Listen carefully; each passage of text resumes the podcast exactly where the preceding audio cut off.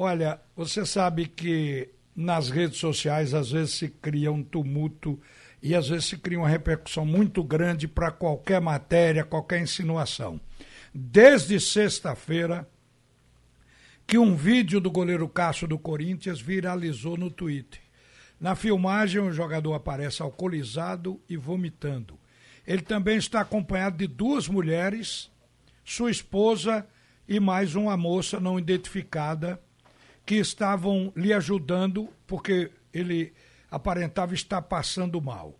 Logo após a grande repercussão, a assessoria do atleta e do timão se pronunciaram e explicaram que se tratava de um vídeo antigo, feito em 2015, em um período de férias do goleiro no Rio Grande do Sul. Cássio ainda afirmou que não bebe mais desde 2016. Quem também decidiu explicar melhor a situação foi a esposa dele, Janara Saki, que publicou em seu Instagram uma série de eh, stories pronunciando sobre o caso, se pronunciando sobre o caso. Então você vê, isso inclusive causou um tumulto no, no Corinthians. O, o, fato de que teria acontecido de novo, parecia ser uma recaída do goleiro, e não foi. Então está sendo esclarecido pela própria família e pelo Corinthians. Olha, gente, uma coisa interessante, até então é muito raro se ver um técnico brasileiro ser cogitado no exterior, especialmente aqui no continente sul-americano. Mas só que agora parece que está mudando. Filipão e Renato Gaúcho apareceram na lista do Boca Juniors, que deve perder o atual técnico Alfaro no final da temporada. Isso é matéria do jornal Olé da Argentina. Outra coisa também, a torcida do River, que ganhou a vaga disputando com o Boca Juniors, a, o, o River Plate, cerca de 12.500 torcedores já compraram a senha, porque compra a senha para depois receber os ingressos para o jogo da final da Libertadores em Santiago do Chile. Então já se sabe que os ingressos estão esgotados para os argentinos. E vamos esperar ver o que, é que acontece com a torcida do Flamengo, que vai ser do mesmo jeito. Se o argentino está botando 12.500, é o que também está destinado para a equipe do Flamengo, eh, já já na Gávea acaba esses ingressos. O Goiás, isso é uma coisa importante, está na linha, inclusive o presidente do Náutico, eu vou dar essa informação aqui que chamou a atenção. Veja bem, Edno, o Goiás recusou 1 milhão e 700 mil para vender o mando de campo do jogo contra o Flamengo. Quem disse foi o presidente do Goiás, o Marcelo Almeida. Disse que não iria trair a torcida. O jogo está marcado para o dia 31, uma quinta-feira, às 8 da noite no Serra Dourada. A ideia era levar o jogo para Brasília e o Goiás não quis vender. Mas recentemente nós já tivemos algumas vendas. Isso se tornou normal no Brasil. Antes era proibido até em regulamento. Hoje virou negócio. Bom dia ao presidente do Clube Náutico Capibaribe, Edno Melo, que está com a gente nessa terça-feira. Ô Edno, o que é que você diz dessa história de venda de campo? E se você tivesse no papel do presidente do Goiás, agiria da mesma forma? Bom dia. Bom dia, Ralf. Bom dia, torcida Alvirrubra. Ralf, tem que ver o contexto da situação. A gente aconteceu um, um caso parecido que foi aquele jogo contra o Santa Cruz que queriam comprar o jogo para levar para a arena, não é? Ali era um contexto totalmente diferente. Se a gente tivesse perdido aquele jogo, enfim. É, é eu acho que o presidente do Goiás fez certo. O Goiás está tá brigando ali para não cair. Eu acredito que não vai cair. Então, quanto ele não vai lucrar em, em permanecer na Série A? Ele vai trocar 1 milhão e 700 agora por 50 milhões do ano que vem. Ele fez certíssimo. Olha, eu vou lhe colocar numa sinuca de bico. É, porque vocês estão numa lua de mel com os aflitos. Então cabe a pergunta. E esse fato aqui não é vender o mando de campo, é não perder dinheiro. Eu vou botar a seguinte situação: o Flamengo onde vai, se tiver capacidade do estádio, ele leva 50 ou mais 50 mil ou mais torcedores. Então, se o Náutico tiver que cruzar com o Flamengo, isso pode acontecer até na Copa do Brasil no ano que vem. Não é esperar ainda pela primeira divisão, não. Mas o que você faria? Você perderia dinheiro ou levaria para a Arena Pernambuco? Entenda que isso aí não é vender o mando de campo, é aproveitar o público. O que você faria? Eu não levaria o jogo para a Arena, jogaria no, nos aflitos. Se fosse uma Copa do Brasil, é, valeria uma receita muito maior do que um milhão, um milhão e meio, né? E se fosse a gente brigando para uma permanência numa Série A também. Os aflitos já mostrou que é um caldeirão que é totalmente diferente do, daquela frieza que tem a arena. Então essa sinuca de bico eu resolveria facilmente. Eu não levaria para a arena. Muito bem, então vamos para uma coisa mais simples. Amanhã está previsto o lançamento da sua candidatura para mais um mandato à frente do Clube Náutico Caparibe. Você na chapa como presidente, função atual, e Diógenes Braga como vice, uma dobradinha que deu certo nesse último biênio. E por que a escolha do horário? Qual foi a razão de você estabelecer que quem foi que deu essa ideia de você fazer o lançamento da chapa na mesma hora que aconteceu aquele gol diante do Paysandu que permitiu ao Náutico pensar em, em disputar nos peitos subir para a Série B principalmente subir para a Série B, e depois veio o título. Quem deu essa ideia e por que vocês chegaram a isso? A gente procurou um horário que tivesse alguma coisa marcante esse ano. Então, é, Ricardo Melo, que é o nosso vice-presidente de marketing, teve a ideia de, por que não coloca na hora do gol do Jean Carlos, aquele gol que mudou completamente a história do Náutico no ano. E fomos ver, era 19,59. Então a chapa vai ser lançada exatamente em 19,59, que foi aquele gol que todo torcedor alvirrubro se emocionou e mudou completamente a história do Náutico para 2020. É um simbolismo, portanto, né? É um simbolismo, é uma, mas é uma jogada de marketing mesmo para a torcida lembrar, relembrar daquele momento tão maravilhoso que foi para a gente. Ô Diógenes, é, aliás, Edno, perdão. Ô Edno, é, esse mandato que você está encerrando ainda mostra que a situação continua complicada e não é fácil. Por exemplo, a CBF suspendeu o Náutico no que concerne a inscrição de jogadores até a liquidação dos débitos que o Náutico tem, especialmente com o treinador Milton Cruz. Então, você vê que a coisa é, continua ainda em dificuldade. Como, o que é que está planejado para o Náutico, pelo menos, se livrar dessa punição? É, Ralf, a gente, o, o Milton Cruz é, e o Ivan Iso, eles se manifestaram no processo e os nossos advogados fizeram a, a réplica, né? Eles é, solicitaram que o parcelamento caísse, que eram 30 meses, a gente já pagou 6, no caso 24, caísse para 8 parcelas só. Não existe condição nenhuma do Náutico cumprir com essa proposta deles e a gente fez uma contraproposta e amanhã é o último dia para o, o, o, árbitro, o juiz, analisar o caso e dar o, o, parecer final. Eu acredito que vai resolver amanhã, não vai ter muito problema não, até porque o Náutico agora tem os recebíveis da Série B, tem recebíveis da Copa do Brasil, da Copa do Nordeste, então a CBF pode, inclusive, fazer alguma coisa casada nesse sentido. É, e quanto, quanto resta de saldo corrigido, o que é que tem de fato que pagar no montante, não no parcelamento? É em torno de 300 mil, Raul. E o parcelamento seria isso em quanto? Oito vezes? Dez e, vezes? É, no caso, a gente queria seguir o parcelamento, né, que foi de, é, de primeira mão foram 30 meses e a gente colocou em dia o parcelamento que não estava, não, não tinha sido pago. A gente colocou em dia e quer permanecer com o parcelamento, né? As parcelas vincentes nesses 24 meses. Certo. O, o Edno, o que você fez nessa administração que você faria hoje diferente?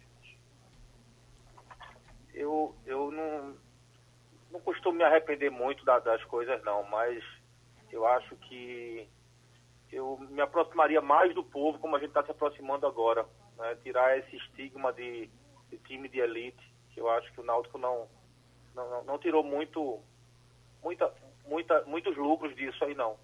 Então mostrar que o Náutico é, é do porteiro que vibrou naquela hora do gol, é, da pessoa que está ali sacrificada para comprar o ingresso, mas quer ir para o jogo que é Náutico de verdade. Então acho que isso é que a gente vai fazer um, um, um lado social mais forte. Se Deus quiser, se a chapa da gente for, for realmente a vencedora, a gente vai, vai tentar fazer isso, se aproximar mais do povo, do, do da torcida mesmo do Náutico. Olha, você está parecendo, e eu, aí eu vou comparar com o momento de Rubio Moreira. Rubio Moreira era candidato único e certa vez estava eh, prevista a hora X, hora, 4 horas, 5 horas da tarde, a aclamação dele e ele estava suando preocupado. Candidato único. Será que isso está acontecendo com você? Porque você, não, tá... você fala assim, com, com uma espécie de temor. Do, não, não, não, é temor, não. É, mas é porque a, a, naturalmente né, as coisas vão acontecendo. Mas não aconteceu ainda. Sei. Né? Então a gente tem que ter essa, essa prudência na hora de falar. Para não soar como uma soberba, não soar como uma, um já ganhou, entendeu? Sim. Mas é, não lhe surpreende o fato de não ter chapa de para bater com vocês, de oposição, né? Não, não acredito que vai ter, realmente não, sabe, Ralf? Se tiver, eu acho que a torcida, ela quer a continuidade dessa gestão. A gestão mostrou o caminho certo que está sendo feito, a transparência que está sendo feita. Né? E, consequentemente, vieram os títulos. Era o título pernambucano, o título brasileiro, o acesso, volta para casa. Então, essa gestão ela tem, tem muito capital para ser usado. Então, se alguém vier para bater chapa, que, que é, é, mostre uma proposta que realmente seja boa para o Náutico. E se a gente bater chapa e a nossa gestão perder, tenha certeza que eu vou apoiar completamente a gestão ganhar. É, mas isso está fora de qualquer cogitação, de qualquer ideia, de qualquer análise. Agora, eu vou é, lhe perguntar a respeito do, desse período agora, quando, de quando você pegou para cá. Houve algum entrevero, algum é, digamos, alguma discussão sobre o que você vinha fazendo com algum grupo dentro do Clube Náutico Caparibe, nessa trajetória, houve, digamos, mesmo que de forma pontual, houve alguma discordância que possa ter parecido um momento de oposição? Ralf, é, o, o, cargo que, eu ocupo é um cargo é, é muito desejado. Qualquer alvirrubro quer ser o presidente do Náutico. Né? O bom alvirrubro ele quer, ele pretende ser e em alguns momentos é, é, gera uma certa é, é insatisfação, gera uma, um certo ciúme, né? mas é, eu sou uma pessoa muito pacífica, eu sou uma pessoa muito, muito da paz, eu não, não vou para o embate, então as pessoas, para elas brigarem com Edson, elas vão demorar bastante e eu não, eu não, eu não entro nesse embate. Existiam pontualmente um ou outro que a gente via que não era insatisfação com a gestão, né? era, era era um sentimento ruim, um sentimento de inveja, um sentimento de, poxa, eu, eu não fiz isso, eu poderia ter feito, e eu estou vendo o que ele está fazendo. E, e, isso gera aquela ciumeira, gera aquela, aquele mal-estar. Mas nada que abalasse o, a tranquilidade política do clube, nada que tirasse o foco de todo mundo. Né? Um exemplo disso é esse grupo que nos ajudou esses dois anos, pagando salário de dois, três jogadores sempre. É, tem, tem torcedores de todas as áreas políticas nesse grupo. É, então, é, eu apareço muito pouco, eu não sou, você me conhece, não sou de ficar protagonizando absolutamente nada. Eu, eu, eu deixo que o Náutico apareça, que o Náutico é que é para aparecer realmente. Então, isso facilitou muito minha vida nesses dois anos de gestão. Bom, passando aí para o Estatuto do Náutico. Está é, tá prevista a eleição no dia 8. Agora, o Estatuto do Náutico, ele reza que tem que se utilizar 40% no elenco de jogadores da base. Isso é bom? Isso atrapalha? Como é que você enxerga essa, essa definição estatutária? Isso é muito bom, Ralf. Isso é, isso é excelente, porque você tem a obrigatoriedade de valorizar o prata da casa, de dar, de dar valor à, sua base. Esse projeto foi de Diógenes, quando ele era do, do Conselho, ele foi presidente da Comissão de Futebol. E ele foi um, das, dos relatores, o principal, na verdade, que colocou isso em pauta e foi votado e foi aprovado. Ou seja, a gente é obrigado a utilizar 40%. Hoje, o Náutico pode dizer que tem até mais, né? Acho que a gente terminou o campeonato até com mais de 40% do, do time titular, inclusive. Mas é, é, não é ruim, não. Pelo contrário, eu acho, eu vejo isso com bons olhos e que fique para próximas gestões que utilizem a base não só por necessidade, mas sim para formar, como a gente está formando o Vagninho, o Thiago, o Hereda, o Jefferson, é, não é? É, excelentes atletas que no futuro vai ser um. No futuro não, já é um ativo muito grande para o clube, que aí é onde a gente vai começar a sair do buraco que, que se encontra o Náutico. É pela base, pela revelação de jogadores, pelos ativos, sendo bem tratados os contratos e as pessoas como pessoa, não simplesmente como uma máquina, um jogador qualquer. A gente tem um cuidado, tem um zelo de, de tratar o jogador como um, um, um ser humano que é. De repente, a base do Náutico, que já tirou uma fornada, que foi com Jefferson Hereda, Diego Silva, Thiago, Robinho, Luiz Henrique, jogadores que já saíram, inclusive do Clube Náutico do Caparibe. Mas parece que tem uma fornada nova aí para sair, que está hoje no Sub-23 na Copa Pernambuco, que é um laboratório, como por exemplo o Vagninho, o Endel, Carlão, o Bahia, Luiz Felipe, Júlio Carpino Neto e até dois jogadores que já circularam junto aos titulares, o Haldney e o Lucas Paraíba. Então tá vindo uma fornada nova. De repente, o Náutico passou a acreditar na base. Eu estava observando aqui que alguns clubes no Brasil estão aumentando a dotação, o, o, o investimento na base. O Náutico que se deu bem com a base, o que vai fazer na sua gestão seguinte com relação a ela? Alto, a gente tem um projeto bem maior para a base. É, é, quem está à frente desse projeto é Diógenes. A gente reformulou toda a equipe de base, de, de, de, dirigentes da base, os supervisores. Então, é, o cuidado que existe com a alimentação, com os suplementos, com horário de treino, né, com, com a, a, a, escolaridade deles, tem que, tem que estar na escola, tem que estar estudando. É, essa, essa reformulação toda foi durante esses dois anos. A gente vai dar continuidade a esse projeto. Inclusive, tem um projeto é, é, sendo desenvolvido, que é aquele projeto que Cook, que assumiu a parte dos atacantes da base. Então, assim, é, hoje a, a base é olhada com muito carinho, sabe, Ralf? Ela é olhada é, é, com atenção, com cuidado, sabendo que na hora que precisar, a gente vai ter um Lucas Paraíba, vai ter um Vagninho, vai ter um Hereda, vai ter pessoas que a gente possa é, é, é suprir ao nível que a gente precisar. No, no, a gente vai contratar pouquíssimas pessoas, não vai chegar acho que nem a 10, 12, mas por conta disso, porque Dalpozo entendeu o nosso projeto, entende que os jogadores são de qualidades, então vai existir uma valorização grande da base no, já, já no começo do ano 2020. Para a gente terminar, Luiz Henrique volta de Portugal ou depois do empréstimo vai haver a venda? Não, o Luiz Henrique foi vendido, né? O Luiz Henrique não foi emprestado, não. Não, né? Não, o Luiz Henrique foi vendido. Porque a ideia é que, que, ele estaria de empréstimo, como o Robinho também, né? Não, o Robinho também foi vendido. Quem foi emprestado foi Bruno. Sim. O Bruno, o goleiro, foi que foi emprestado. Tá certo. Bom, então vamos, eleição dia 8, está tudo confirmado, está tudo marcado. Encerramento de inscrições no dia 8, portanto, de novembro. E a probabilidade de fato é chapa única, o que significa que vamos ter a, a permanência sua, Edno Melo e de Diógenes Braga. Edno, obrigado por atender a Radional. Tem mais alguma coisa que você queira dizer é, como candidato agora? Não, Rafa, eu gostaria só de convocar a torcida é, que, que compareça amanhã lá no, no, no, Balcão Centenário, lá no Espinheiro, na frente da Igreja do Espinheiro, para eles escutarem as nossas propostas. Vamos lançar novas metas, são seis novas metas, né, é, é, resguardando o número 6 do Hexa. Então, é, a torcida que, que quer uma continuidade do, do clube, dessa gestão no clube, que ela compareça, que ela vá lá é, é, ver o que, que, a gente tem para mostrar. Você tem condições, tem condições de dar essas seis metas em um minuto? Em um minuto? Sim. Só passando tem. isso, isso e isso. Tem, vamos lá. Tá valendo. Não perca tempo, pode começar a dizer. Quais são as seis metas?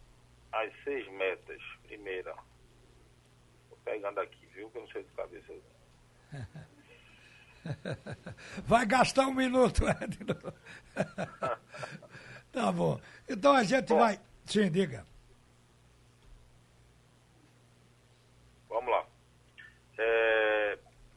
Vou, vou, falar os pontos principais e depois eu passo para você destrinchado. Não, certo? não, não vai dar tempo. É um minuto. Ponto, seis, os seis eixos do plano de meta. Primeiro, estados aflitos, saúde financeira, fortalecimento institucional, um clube vencedor, responsabilidade social e o projeto Náutico 120 anos.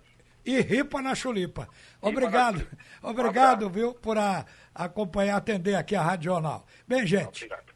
esse foi o assunto de hoje